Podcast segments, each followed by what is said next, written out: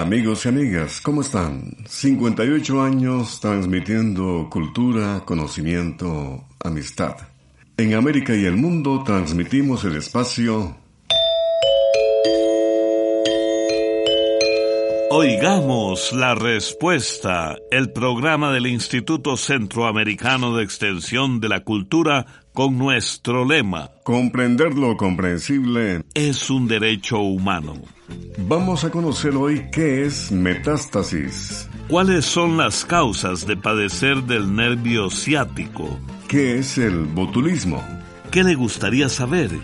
¿Qué le gustaría aclarar? Vamos, quítese esa duda con este su programa. Oigamos la respuesta. Por favor, escríbanos.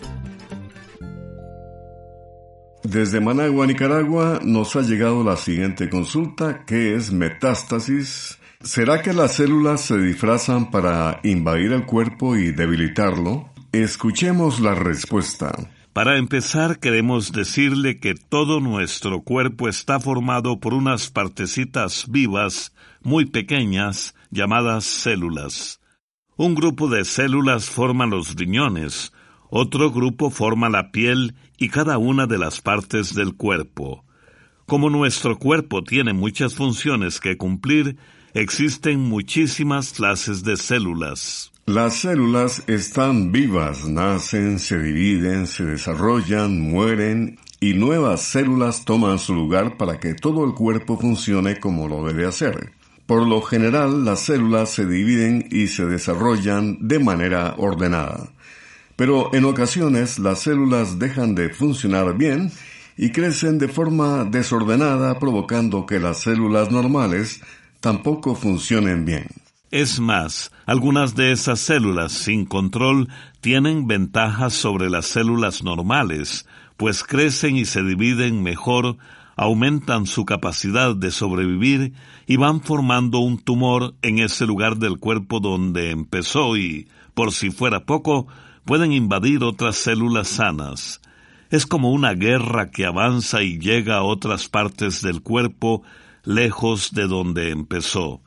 Precisamente eso es la metástasis, cuando las células de un tumor llegan a otras partes del cuerpo formando nuevos tumores. A ese nuevo tumor se le llama tumor metastásico porque se originó desde un tumor primario. Por ejemplo, si el tumor principal o primario es un cáncer de mama y llega al hígado, se le dirá cáncer de mama metastásico y no cáncer de hígado, ya que el tratamiento que se usa es para el cáncer de mama. Ahora bien, ¿cómo reacciona nuestro sistema inmune frente al cáncer?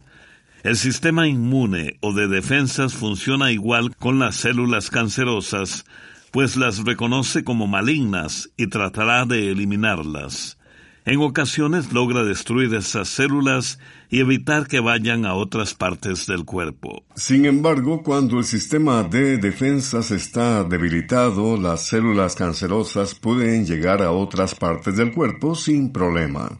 Pero aún con el sistema de defensas trabajando de la mejor manera, si un tumor llega a formarse, el sistema inmune quizás no sea capaz de combatirlo por completo.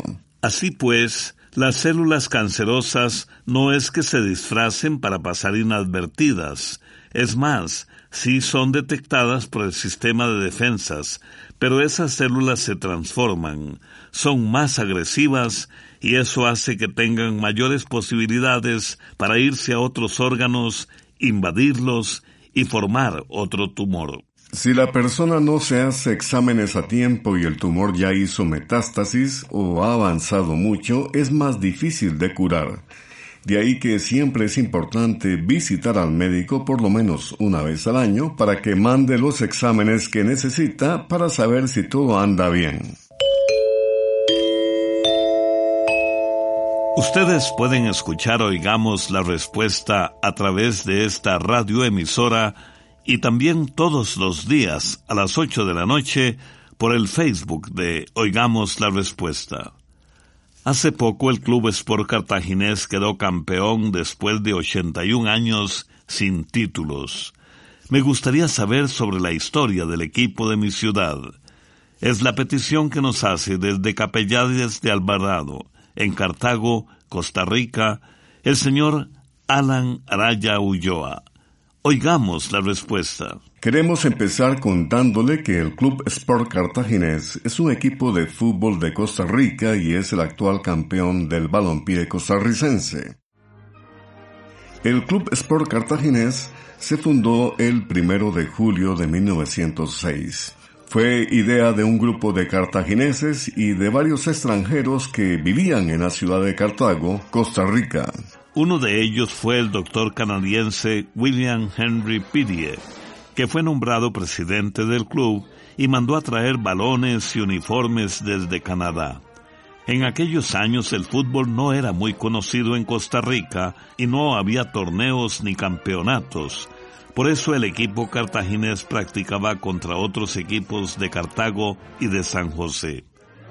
En Cartago, esos partidos se jugaban en la Plaza Iglesias frente al colegio de San Luis Gonzaga. Debido a la destrucción que sufrió la ciudad de Cartago con el terremoto de 1910, el equipo cartaginés dejó de jugar por casi cuatro años. En 1914 sus jugadores volvieron a las canchas y empezaron a usar en su camisa los colores blanco y azul que se mantienen hasta el día de hoy. En el año de 1921 se organizó el primer campeonato de fútbol de Costa Rica y el cartaginés fue subcampeón de ese primer torneo. Fue campeón por primera vez en 1923 y luego dos veces más, en 1936 y 1940, luego de superar una difícil época en los años de 1930, cuando muchos de sus jugadores se fueron a otros equipos y tras un incendio que consumió por completo la sede del club. Entre 1946 y 1949 se construyó el Estadio de Cartago que desde entonces ha sido la sede del club y que años después fue bautizado con el nombre de José Rafael Fello Mesa Ivankovich, considerado por muchos como el mejor jugador que ha tenido el cartaginés y uno de los mejores jugadores costarricenses. Durante el siglo XX, el Club Sport Cartaginés solo logró ser campeón de la primera división del fútbol costarricense en los años de 1923, 1936 y 1940. Fue subcampeón en nueve ocasiones y en los años de 1965 a 1969 tuvo uno de los mejores equipos de la historia del fútbol de Costa Rica, que es recordado por los aficionados como el Ballet Azul. Muchas personas opinan que ese equipo tuvo todas las condiciones para ser campeón varias veces, pero por distintas razones no lo logró. Por entonces ya algunas personas creían que existía alguna clase de maldición sobre el equipo. Es más, hasta se corrió un rumor que decía que el campeonato se le negaba al cartaginés porque en el último torneo que habían ganado, los jugadores habían entrado ebrios a la Basílica de los Ángeles en Cartago, que está bajo la advocación de la Virgen de los Ángeles, cuya imagen es conocida como la Negrita.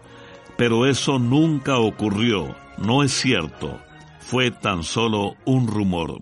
En 1982 el cartaginés descendió a la segunda división, pero ganó el campeonato de esa división y consiguió regresar a la primera categoría al año siguiente.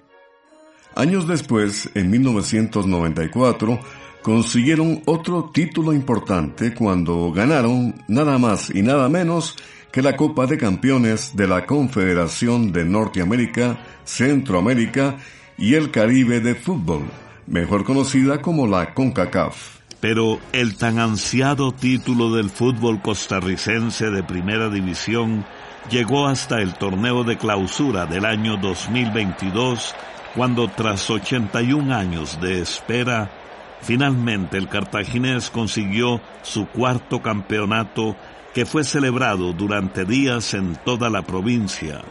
¿Qué les parece si revivimos ese momento escuchando los segundos finales de ese partido histórico? Barrantes para Marcel. Marcel y la apertura del campo que me pase. Para que venga Quiroz al centro. Cabezazo gol. Cabezazo gol.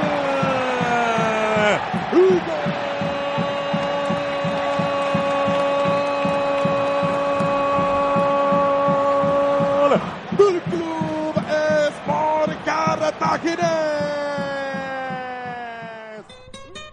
Y ahora amigos y amigas, guitarras y voces de un grupo que transitó por el folclore costarricense, los Talolingas y la canción Morenita Linda.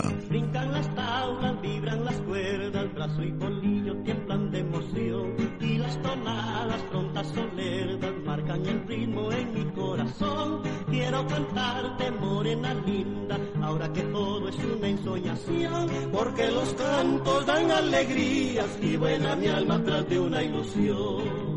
Al sonoro cantar de la marimba, al acorde compás de la guitarra. Yo te digo mi amor morena linda, como suena en la calma una chicharra. Porque vivo soñando en tus caricias. Yo te quiero llevar al rancho mío.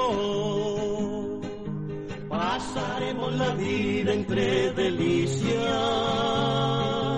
y ahí escuchar la más bella canción.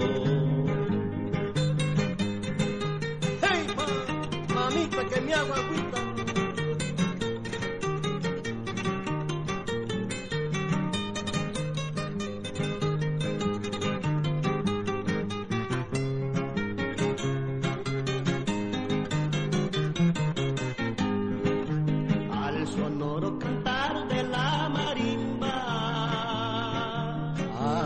Acorde compás de la guitarra, yo te digo mi amor morena linda, como suena en la calma una chicharra, porque vivo soñando en tus caricias. Yo te quiero llevar al rancho mío. La vida entre delicias y ahí escuchará la más bella canción. Envíenos sus preguntas al apartado 2948-1000 San José, Costa Rica. También nos puede contactar al correo electrónico isq.org o encuéntrenos en Facebook como Oigamos la Respuesta.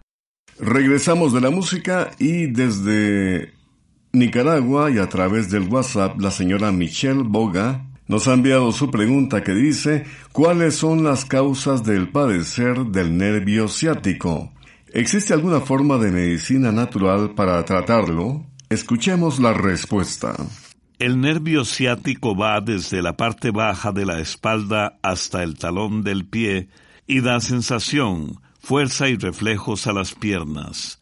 Este nervio puede inflamarse por varias causas, tales como una hernia de disco, que es cuando se debilitan unas almohadillas o discos que hay entre las vértebras de la columna, permitiendo que un líquido carnoso que hay dentro de estos discos salga y presione los nervios que pasan por la columna. También puede inflamarse por osteoartritis o desgaste de los cartílagos que amortiguan y protegen los huesos, por un estrechamiento del conducto de las vértebras por donde van los nervios, o cuando la persona ha sufrido una lesión o fractura de pelvis. Cuando el nervio ciático se inflama, se producen las molestias de la ciática como dolor, hormigueo, entumecimiento o ardor, dificultad para caminar o pérdida de sensibilidad y movilidad de los pies. El dolor puede ser leve o agudo, momentáneo o crónico y puede aparecer con ciertas actividades y posiciones como caminar o estar sentado o de pie por mucho tiempo.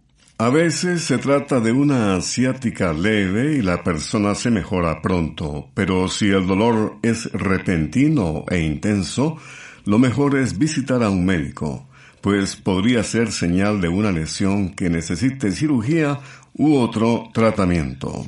La ciática se puede tratar poniendo hielo o calor durante 20 minutos en la parte afectada.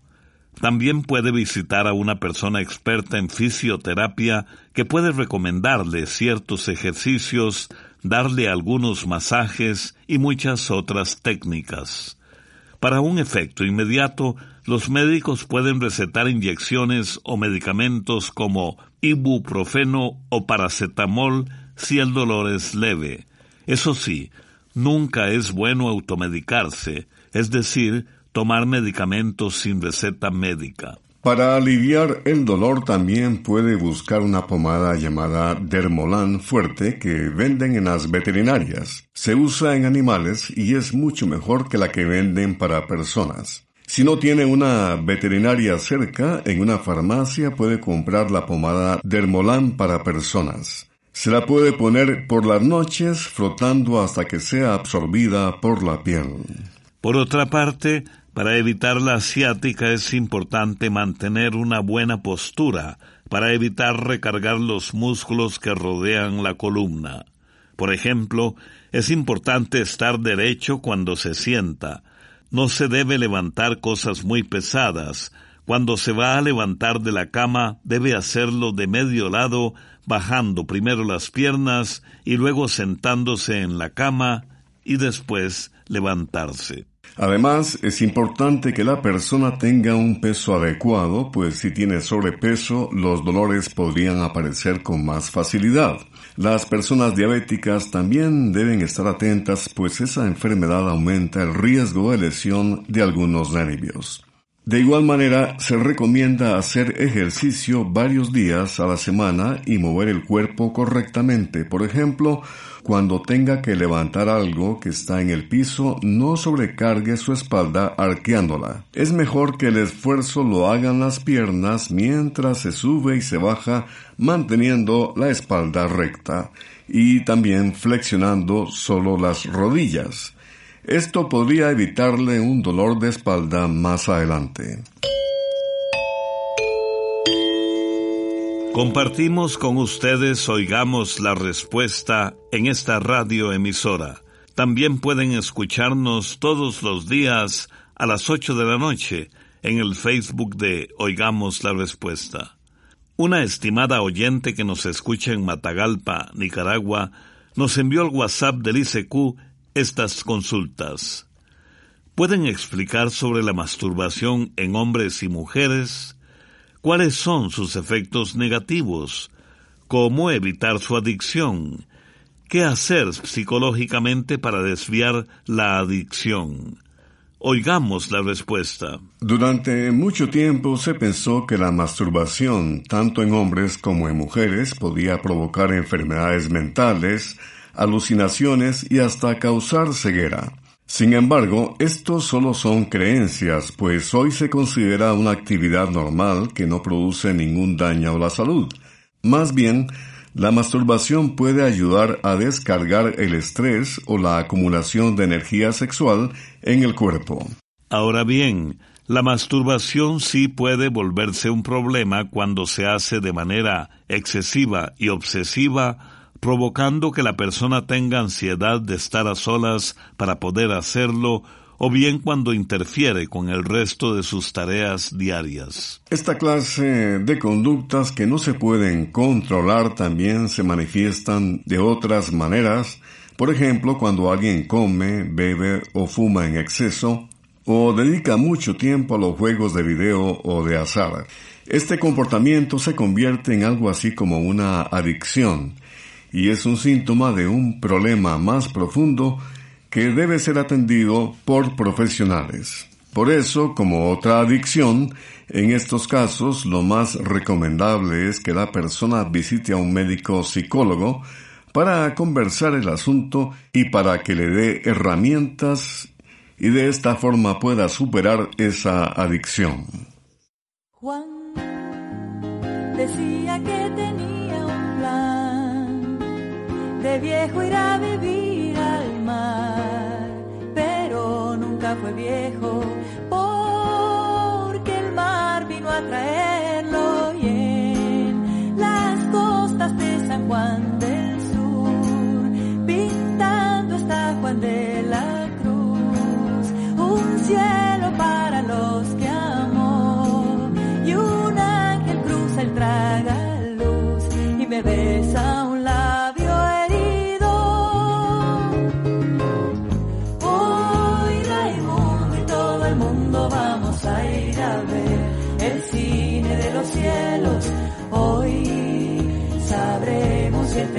teléfono de Dios está desocupado, está desocupado.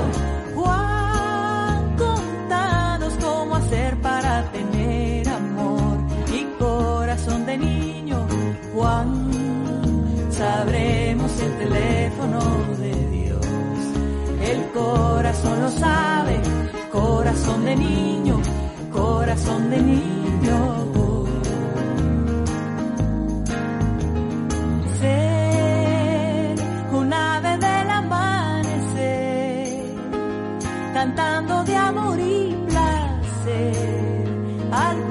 La madrugada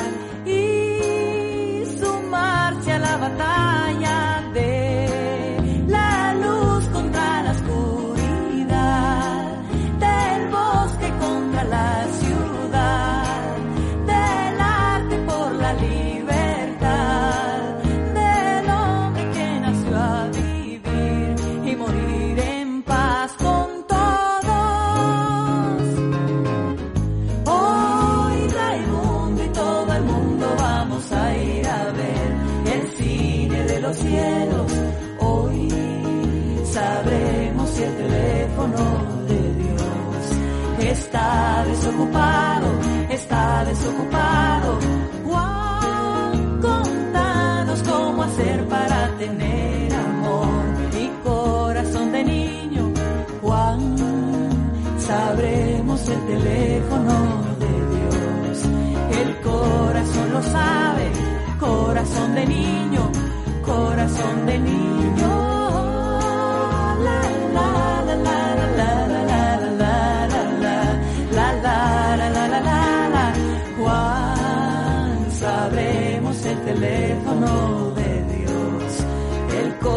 Corazón lo sabe, corazón de niño, corazón de niño.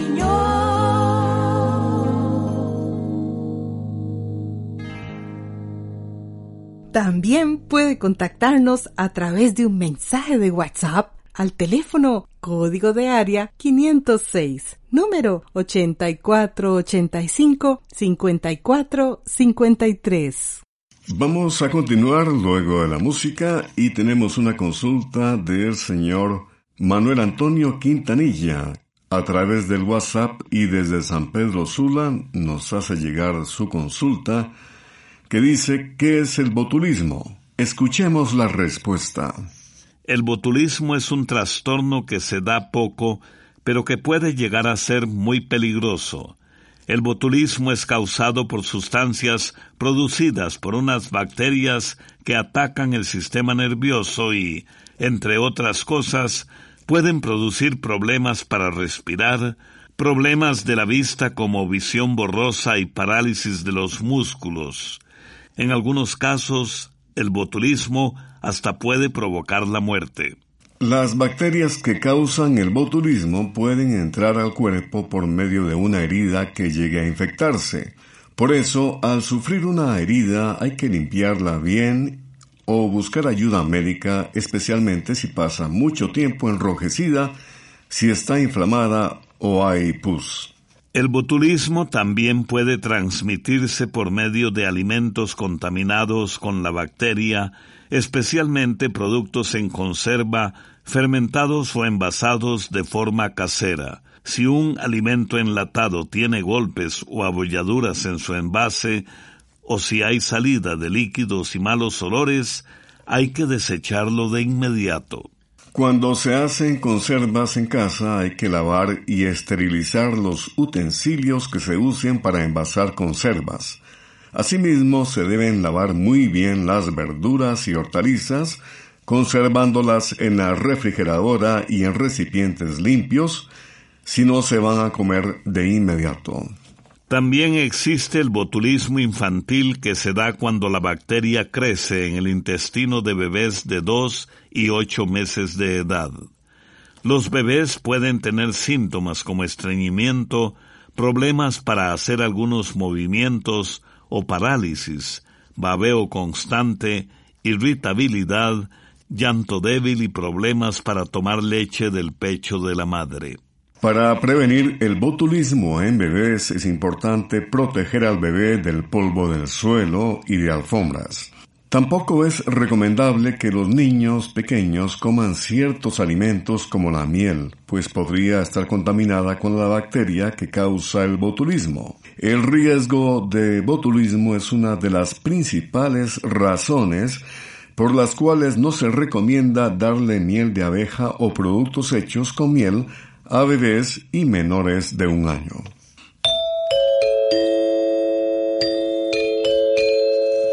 Pon el corazón, mente y el alma incluso en los actos más pequeños.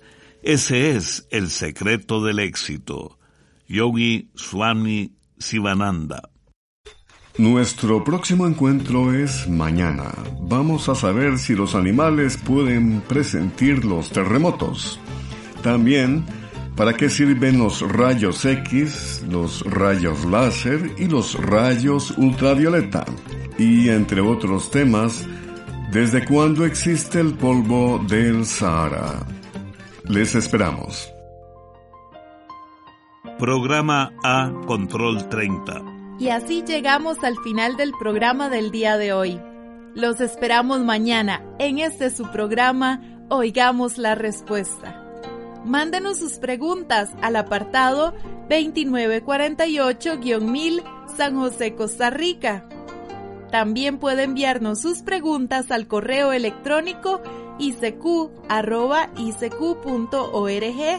o encuéntrenos en Facebook como Oigamos la Respuesta.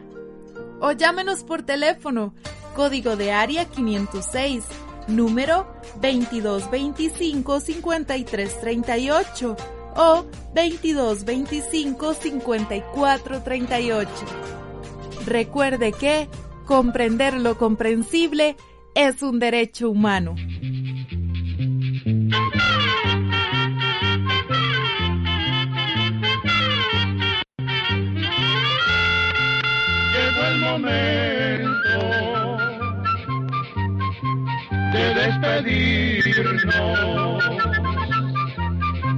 Se va a la escuela, se va cantando